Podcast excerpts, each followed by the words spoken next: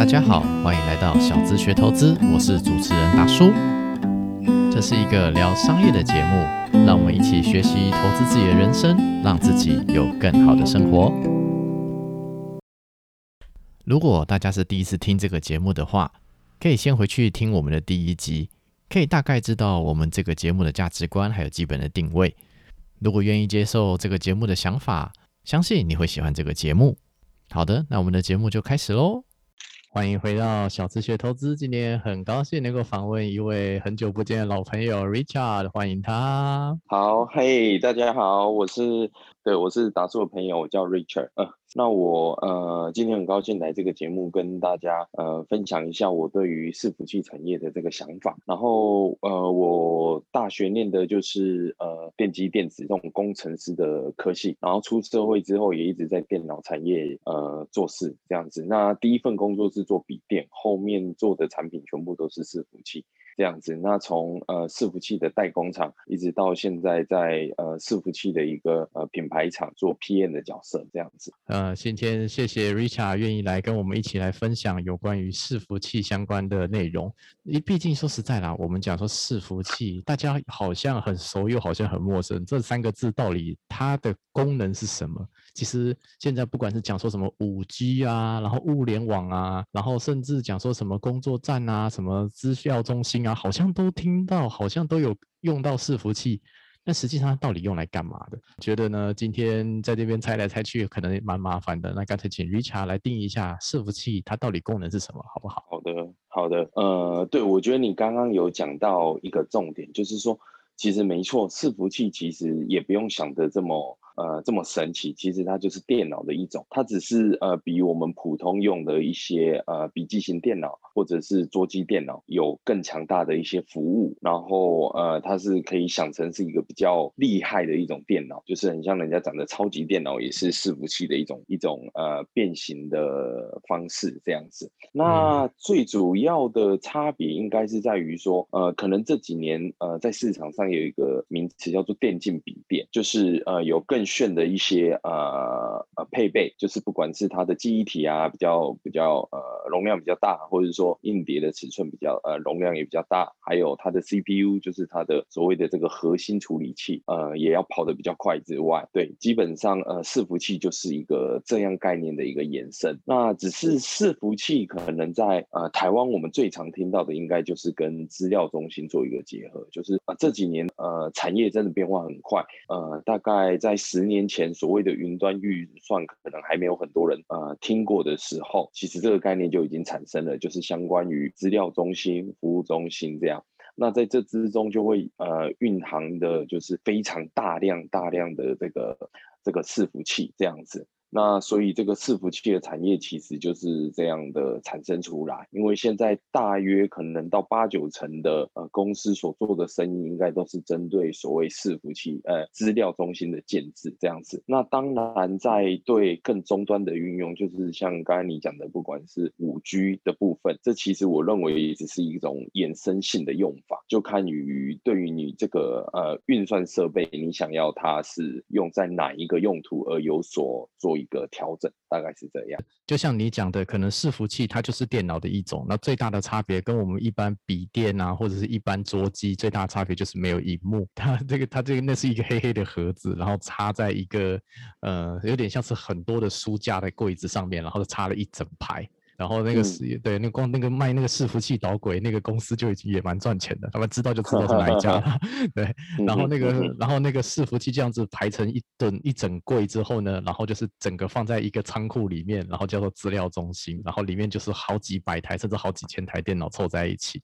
那毕竟伺服器其实是电脑的一种延伸嘛，对不对？那就是呃，以 Richard 的认知来说的话，它会不会是二三十年前就有的东西，还是最近十几年才出现的东西呢？它以前就有了，对，它以前就有了。是的，那当然，我们现在因为疫情的关系嘛，就是说所有的网络资料啊，都要找个地方存啊，都要找地方处理啊。甚至有很多中小企业，他们就把自己的资料整个外包，就是不会放在自己家公司，整个外包到资料中心那边去。我们也看到很多，像最有名的就是亚马逊的 W A A W A W S 这样子，像这种算是云端服务嘛，现在也是越来越普及了。那我们会不会就是说，现在就有那种最担心的，会不会就像说，哎，你看大家都在冲啊，大家好像未来很有需求，这是一个趋势，我们都要冲上去，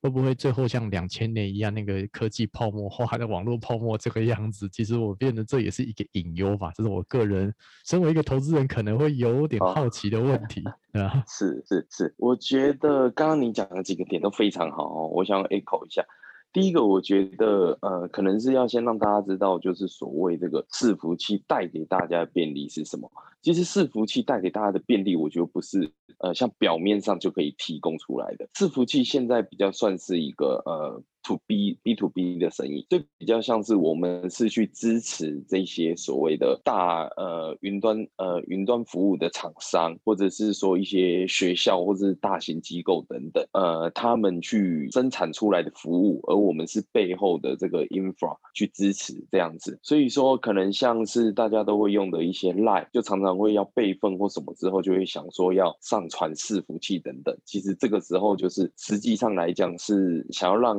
消费者有一种无感的生活，那其实所谓的这个无感是建构于就是背后呃这个科技运作出来的一个状况，那可能有所谓的一些 SaaS 的服务，然后还有在更底层的，就是我们今天讲的这个伺服器去衍生出来的一套服务这个样子。对，刚刚你讲到一个关键字 SaaS，那什么东西啊？我们会想到是两千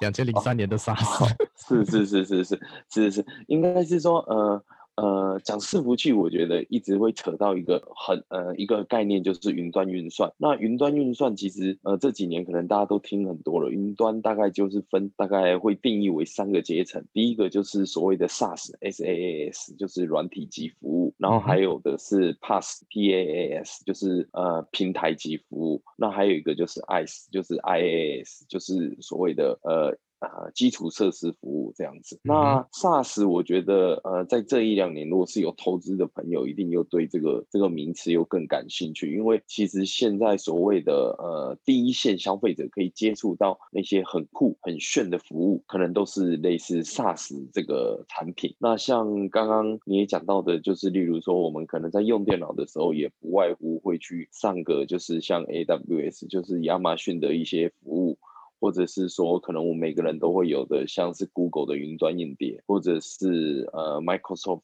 的这个这个 OneNote 笔记本，或者是它也有 OneDrive 这种也是云端硬碟的服务。其实所有的服务都是架呃架设在一定的这些伺服器上面的，这样子。对对对，嗯哼，好。那我们讲说，像前面讲说平台级的服务，还有基础设施的服务，能不能再举一两个例子就好了？哦，我会觉得说，呃。呃，平台级服务可能就可以想说是 OK 啊，我们讲这个 Apple Store，或者是我们就讲每个人都有的这个 Microsoft 的这个呃 Win 十一的这些平呃电脑平台的这一些呃呃 OS 好了，其实它就是类似一个平台服务的概念，因为它呃它建构出来的一个平台，来让你去选择更多的衍生的服务。我觉得这就是一个平台型的服务模式，这样子。那如果再讲到刚刚讲的呃爱死的话，可能就可以举例，就是说。我的我的想法就是可以，例如说是像我们讲的这些伺服器，或者是大家都有的笔电，这可以就也可以算是一种 IaaS 的服务。好，那就讲说更底层的东西了嘛，对不对？对对对对对，阶段，因为爱我我跟你讲哦，因为 IaaS 跟 PaaS 的服务在软体业跟在我们这种硬体产业，其实一直有着不太一样的看法。所以我我讲这个东西，其实是要讲的话，就要变把两边的讲法全部讲出来，然后会拖很久，而且。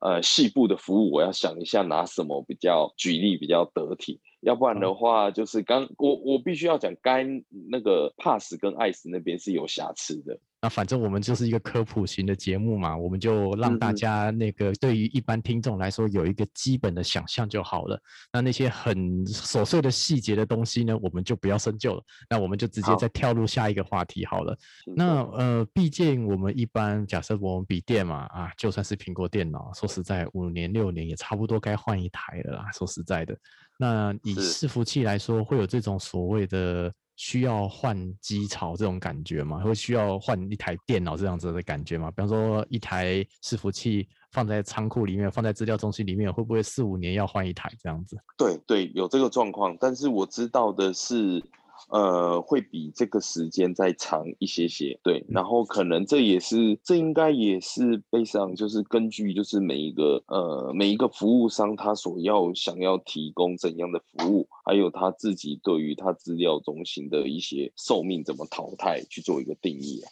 这个其实品牌厂感觉我们只能估算。我觉得我们只能估算，或者是说，我们我们把每次的产品做得更强大，让他觉得他更想要拜应我们的产品，这样子。对，了解，就是我们讲说，呃，就是效率好，然后寿命、价钱这几些东西，哈，就有点像是一个。不可能三角，你了不起做好两个，那其实可能就没办法三个都做好，那就是一个需要时间累积的过程是是取舍取舍的过程，对对对。像我们前面讲说，哎，你毕竟是在台湾嘛，算是就是有代工厂，也有做过品牌厂，都有做过。那我们现在就是碰到一个很有趣的问题，就是呃，品牌厂跟代工厂这两个的差别是什么呢？他们出产出的伺服器。有什么很具很不一样的点吗？OK OK，我我觉得你这个问题非常好，就是呃，我觉得品牌厂跟代工厂，第一个当然就是所谓的这个营运模式不一样，那可能要做的事也不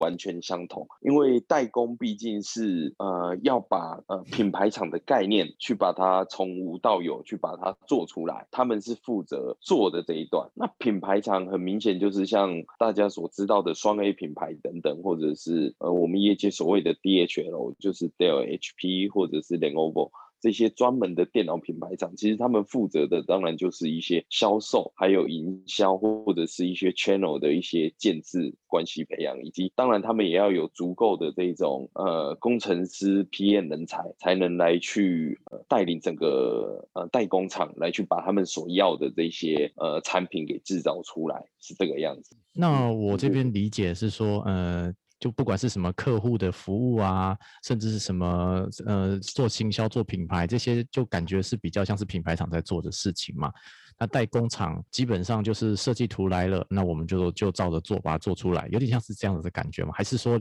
有时候代工厂会连设计一起把它做掉？是是是是是是，你讲的很好，没错。呃，代工厂其实在这这几十年，从我们都知道的红海开始，其实有。很多不一样的这种跟品牌厂的合作模式，有是有呃有所谓 O E N、ODM 或者是呃 JDM，就是有有呃单纯呃品牌厂已经设计好的，单纯发包给代工厂去把他的呃想法整个做出来，也有就是说。呃，品牌厂就单纯只有一个想法，但是那个代工厂要帮忙把呃这个想法给设计以及制造出来，这个叫 ODM。那甚至也有就是说 JDM，就是两边一起合作去把这个设计以及制造都做出来，这几个模式大概这样。嗯嗯哼，当然我们现在比较台湾比较有名的几家啦，像是英业达，然后伟创、伟影、广达、红海这几家都有嘛。然后下面就有很多像你。一样的批验，然后他们就会接到订单，哎，那就是说看到客户的需求，然后想办法在台湾这个小小的岛上，跟各家科技厂调很多零件，然后凑出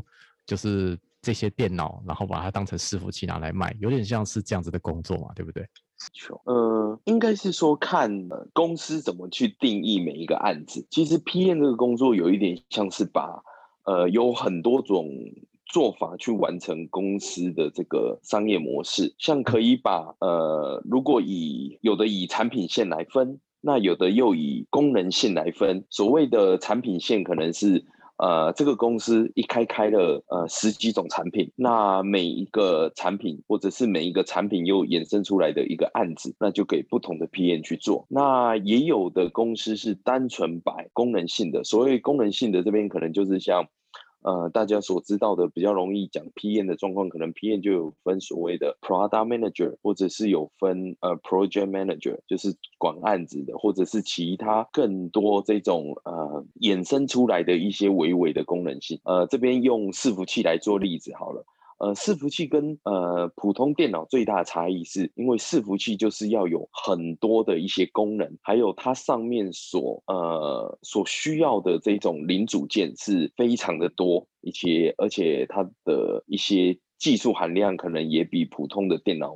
深，所以可能在管理就是说不同的 component，甚至不同的 function，就会有衍生出更多呃更多这种不同 functional 的这个 PM 这个样子。对，嗯，嗯，想问一下哈，那个呃，刚刚讲一个 component 这个字是什么意思呢？对对。哦，OK，OK，呃，com com，sorry，呃，component 就是零件，那零件就是可能在我们在电脑上，大概大家也知道，就是不外乎会有。CPU、DRAM 或者是 Hard SSD 或者是滑鼠、键盘这些等等的，对，那基本上对，基本上像伺服器都有呃类似的这一些呃零组件，那只是呃在伺服器上可能用的数量更多更大，然后呃所要的一些耐挫性以及它的一个服务等级，基本上都是比呃在普通的笔电上面还要好的。所以其实就等于是说，像我们一般可能学生会省钱嘛，所以就自己买零件，自己组电脑。但是你们这种组电脑的等级会要求更高，因为是企业等级要用，并不是一般我们自己民生生活用的等级，这样子是吧？是的，我这边想简单举一个例子来让大家更了解一下。你可以想象，就是说。呃，今天你用一个笔电，你如果你你在写一个报告，你的你的呃 Word 或你的 PowerPoint 突然当掉，你可能就会很生气。那可是很多时候伺服器所提供的服务。可能是要帮你的 Line 在远端做一个存储，那基本上这是不能不能遗失的东西，或者是像公司行号可能有非常非常多机密的文件，或者是说是一些非常重要的事项是不能允许这个这个服务会有当掉的时候，或者是说或者是说有资料储存了但是储存不见的状况，所以基本上呃伺服器所提供的服务是所谓的这个这个所谓的耐挫性是要比普通的笔电或桌机要好上很多倍的，对，基本上是不能容许这种这种呃失误发生的这样子。嗯嗯，好，我了解。那诶，那那我们再回到这个产业面这个部分好了。就我们一般知道，就是现在的主流吧，现在伺服器的主要客户群。都是往那个资料中心这个方向发展，我可以这样子讲吗？是是，可以，对可以，甚至甚至可以讲说，大家都在抢呃那几个云端服务的资料中心生意这样子。那我这边想得到的，像是什么 Google 啊、微软啊、亚马逊啊，还有脸书啊这些的，那其实这些就等于是说，他们就是就是 To C 的品牌了嘛，对不对？那那毕竟这些大公司，他们也都知道自己的需求嘛，他们就。就可能不太像一般小白的消费者一样，对于品牌有这么多的信赖感，就是基本上就是便宜好用比较重要，就是比较追求效能。所以会不会就是说那种所谓的伺服器品牌，像是什么戴尔这种比较大的伺服器品牌，它的市场会慢慢变小，变得是说那种就是白牌型的，就是那种没有品牌的伺服器厂商会比较有利呢？我这个问题，我觉得我不能代表呃所有业界的同仁做回答，但我可以就我的观察是说。我认为你讲的这个影响是绝对有的，因为呃，你刚刚讲的白牌厂商，我其中服务过一间，那没错，他就是因为搭上了主要成呃成为这一些云端厂家厂商主要的这个 ODM，呃，整个就飞起来。那但是我觉得品牌厂之所以成为品牌厂。一定有它一些不同层面的优势，例如说，呃，它所提供的，我们就讲这个电脑好了，就讲这个伺服器啊，它所提供的伺服器的，不管是在品质上，或者是一些呃服务上，就是说功能上好了，一定都还是有足以呃去干掉。呃，白牌或者是代工厂直接想要直接卖的这一种概念，对，这是我的认知。那加上，其实你讲的状况，我的观察是这几个品牌厂也有发觉，所以其实他们也有更多呃的商业策略合作，跟这几个比较大的这一些云端中呃云端资料中心。那另外就是说。他们也持续在于不同的呃需要用伺服器的产业。去做扎根的动作，嗯，对，所以呃，如果要我说一个结论的话，我会说有影响，但是我比较往另外一个情形去看待，是我觉得这个池子会呃会一起做大，对，目前是看来还有一些机会，对，了解，就是说呃，我们一般讲说那些什么亚 Amazon 啊、Google、脸书这些品牌厂嘛，这些比较大的。他们呃，在某些商业模式下，或许会选用有品牌的伺服器；在某些状况下，会去选择白牌的伺服器。那就回归看商业模式，还有我们讲说客户的最终需求是什么样啊。这个可能就不好讲。那我们可以肯定的是说，至少这一波疫情，其实真的让整个伺服器产业都飞起来了，对不对？对对对，我觉得是是有一些对，嗯嗯嗯，那就你在业内的。观察啦，你自己觉得说这一波的成长会是长期的吗？还是会是一个我们讲说之后都会有？还是说这只是短线炒一波就这样没了？你自己觉得呢？因为因为我今天刚好才听完财报狗的分析，关于伺服器这个产业。所以有一些有一些不同的想法。其实简单来讲，我会觉得，呃，伺服器它本质所提供的服务，因应这一些呃呃 SaaS 等等的厂商越来越多，所以我认为大方向是看好的。但是隐忧是在于。就是像您刚才讲的，就是例如说，伺服器厂商主要的大客户对象可能是这些资料中心，呃，所以说不确定，呃，这个这个竞争越来越趋于白热化的状况，是不是每人每个供应链每每个品牌厂，或是应该是说每个伺服器的制造商都能分到。一大杯羹这样子，对，所以好处跟隐忧，我觉得都有，对，嗯哼，了解，好，没有关系，这种东西真的也说不准嘛，对不对？我们就是，那我们讲到现在，感觉就好像伺服器这个产业就是一个主电脑的产业，那会不会就是说，你看我们光是做伺服器的比较有名的厂商就四五家了，就那那几个大头，其实，呃，我们讲说差异化做得出来吗？还是说其实最后？做到后面，反而最后会以并购的方式，让这个产业做的就是统一，最后只剩下几家大的呢？会不会有这种状况呢？还是不一定？我 我我觉得你这个问题很好，哎，我我觉得是一定是很有机会的，一定是很有机会的。对对，因为现在可能大家占的，因为竞争厂商多嘛，所以分到的饼都不一样。那加上其实这个产业一直有一些新的。应用衍生出来，所以不否认有些为了要呃截取更多的技术，或者是说截取到更厚的这个市占率，所以我我觉得未来几年还是很容易看到很。多就是并购的呃模式出现，因为我现在所待的公司，其实在过去五年、十年一直也有在发生这种事情。不过这就是市场啦，然后反正钱是老板的嘛，我们这个小员工就不要 就不要这么在意了，对不对？是啊，是啊，是啊，是啊，应该是说，呃，这真的也不是一个小螺丝钉可以控制的。对对，没有错。那我不得不问啊，就是针对红色供应链，就是隔壁对岸的朋友们，他们那边也是就是来势汹汹嘛。那对于他们来说，我们台湾的厂商表现，呃，就是跟他们比较有什么差别吗？你自己觉得，还是说这个优势可能就是，还是说这个不一定有这么多的差异，或是有，或是优势在？OK OK，你这个问题我想要再一次确认一下你想问的方向。你是想问这个伺服器的这个供应链厂商跟呃红色供应链比，还是单纯就伺服器这个产品？因为我会问这个问题，是因为其实这两个这两个的方向不一样，然后这两个其实红呃这个这个的中国制造都都有都有中国制造。对哦，好了解。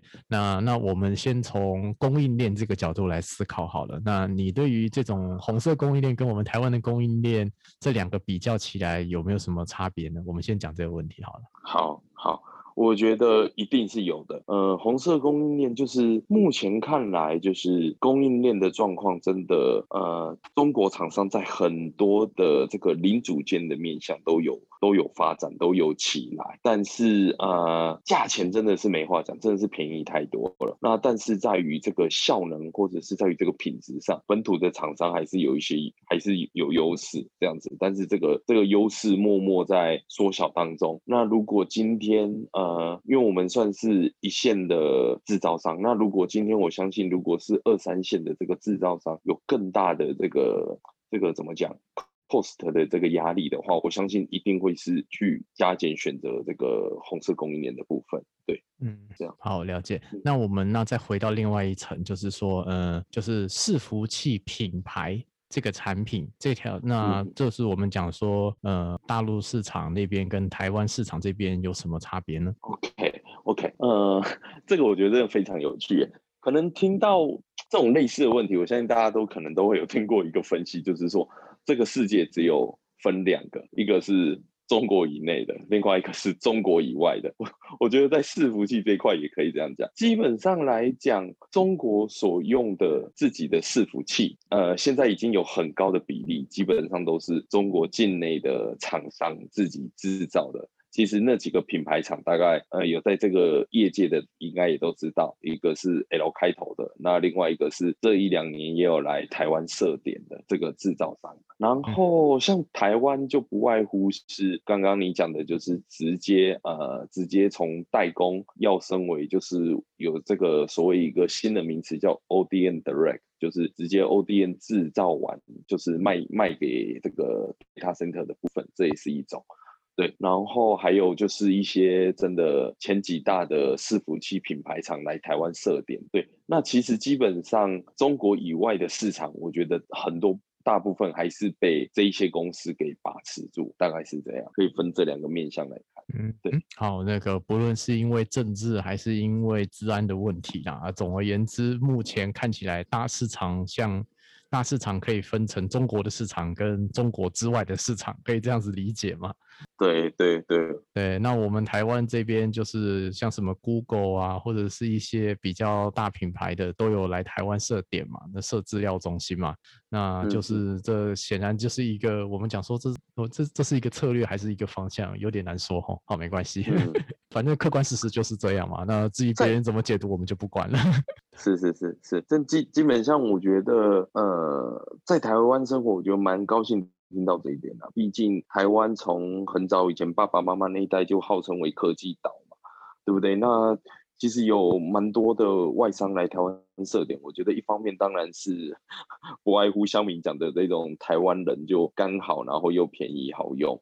这样 这样的因素来之外，那另外一方面，我相信大家也都有看到，就是就是台湾这种科技产业链一条龙的概念，其实真的什么人才在台湾都找得到。所以就这个部分，我是乐观大于悲观啊，大概是这样。那我们现在我们回来讲投资这个部分好了，就是说实在啦，这几家我们讲说比较有名的，什么广达、红海、微影、伟创，然后英业达，这就我们就讲这五家好了啦。